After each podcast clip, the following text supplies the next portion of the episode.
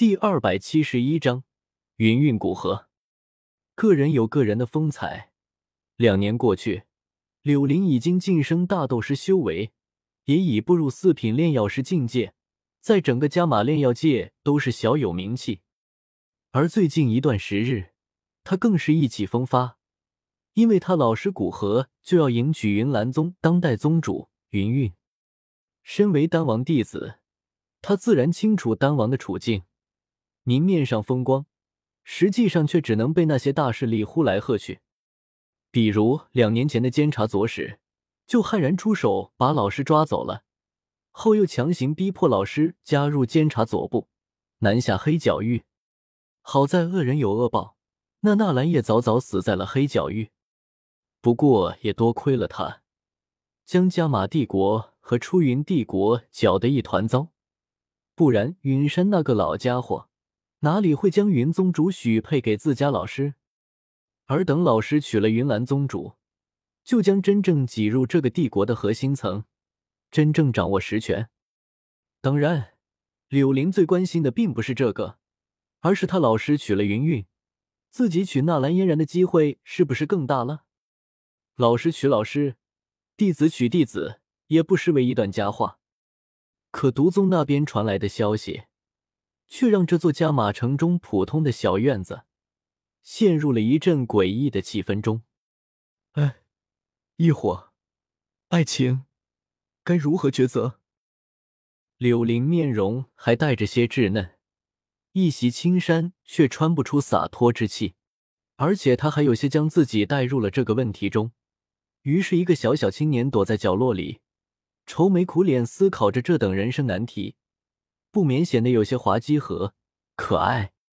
柳灵从房间中出来的古河见弟子如此，不由问道：“可是，在炼丹上出现了难题？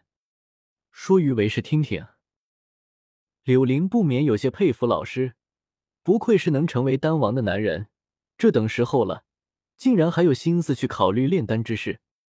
他微微摇头，拱手叹道：“老师。”眼下您该如何是好？古河知道弟子是在说什么，沉默片刻，问道：“那毒宗的一火是真是假？”应该假不了。那毒宗宗主在一座大城上空展露过异火，各方势力都有人看到了。柳灵想了想，沉声说道：“而据那些描述，这一火应当是陨落星炎。”不过，毒宗宗主手上的陨落星炎应该只是处于幼生期，威力不全，但也是异火。古河却摇摇头，悠悠说道：“异火，为师也见过了。还有那纳兰叶许诺给为师的海心焰，当初已到了纳兰叶手中，他也信誓旦旦说用过之后便给为师。可后来呢？他死了，他所托之人也不肯将海心焰给我。”迦南学院偏袒那人，将为师强行赶出了迦南学院。回忆着两年前的往事，古河脸上已经没有多少愤怒，大概是看淡了。他看向自己的弟子，谆谆教诲道：“柳林，你明白了吗？”“明白什么？”柳林一头雾水，心中有些慌，不知道自己该明白什么。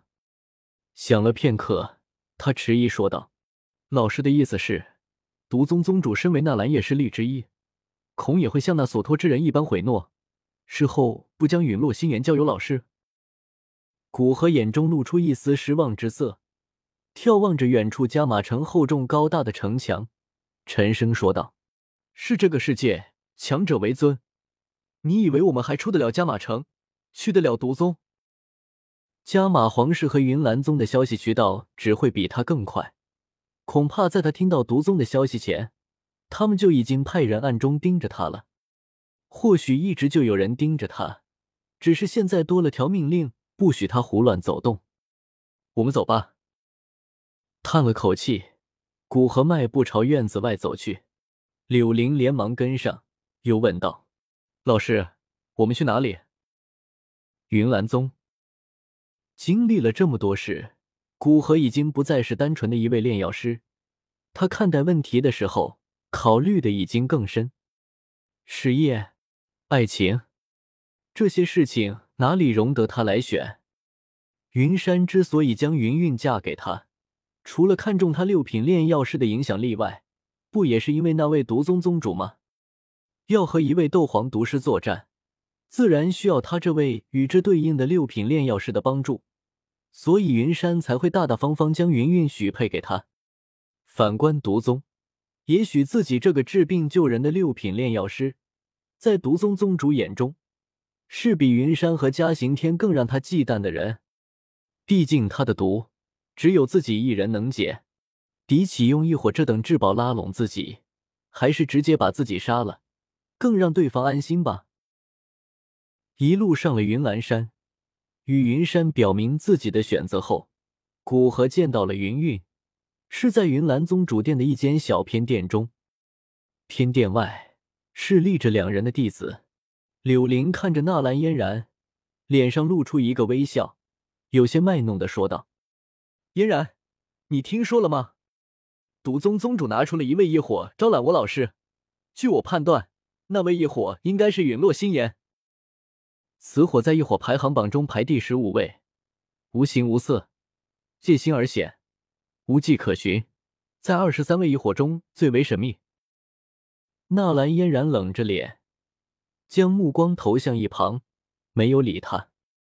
柳玲有些尴尬，不由换了个说法，说道：“嫣然，我老师是真心喜欢云宗主的。”异火对一位炼药师来说有多珍贵，你应该知道。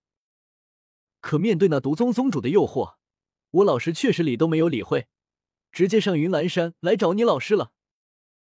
这时，纳兰嫣然神色微动，脸上的寒意缓和了几分，微微偏头瞥了他一眼，却还是没有说话。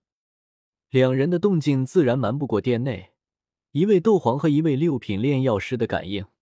古河听着弟子的话，脸上微微有些尴尬，自嘲一笑，说道：“那毒宗宗主手中大概是真的有异火，只是想来想去，从最初的青莲地心火，到后来的海心焰，好似我这个人天生就和一火没缘，总是拿不到手中。”他将目光落在暗机对面的云云身上，今日的云云和以往他见到的一模一样。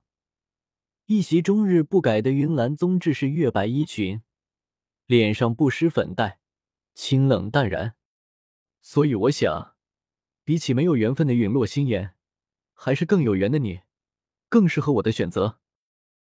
古河叹了口气，说道：“很多年前，还记得那时候我刚得了炼药师大会的冠军，你还是少宗主，我们第一次见面，我就喜欢上了你。”可你总是故意的将之遗忘。随着古河的诉说，云云也不免陷入过往的回忆中，然后脸上终于露出一个表情，是一丝嘲讽。那时候你枯燥木讷，一心扑在炼药之术上，不理外物。可现在，你也被外物打扰，连一火都不要了，那些丹方药理你还要吗？古河被心上人这么一讥讽，脸上顿时尴尬不已。恨不得找个地缝钻进去，可心中又有些无可奈何，辩解道：“我自然也想安安静静找个地方的研究药理，可又如何静得下来？树欲静而风不止，他这棵树太高太大了，外界的纷纷扰扰哪里避得开？就像他和云韵的婚事，不是他上门找云山提亲，而是云山自己找上门的，他能拒绝吗？”他也不愿意拒绝。以你六品炼药师的境界，斗我七大陆何处去不得？如果不愿理会这些事，何不就此离去？古河哑然，当初纳兰叶一介孺子都能派人把他抓了囚禁起来，你老师还会不如一介孺子？但他沉吟一声，却没有将这话说出来，而是反问道：“以你斗皇的修为，在斗气大陆也算得上是一位强者。”如果你不满你老师的安排，又何必留在这云岚宗内？抬头看向云韵，古河真心说道：“云宗，韵儿，若是你厌烦了这加玛帝国的风风雨雨，我可以陪你一起离开这里，我们去一个没人认识我们的地方，你清心修炼，我安静研究药理，就这样过一辈子。”云云身子一颤，神色复杂的看了眼身前这个温文尔雅的中年男子，突兀起身往殿外走去。我留在云岚宗挺好的。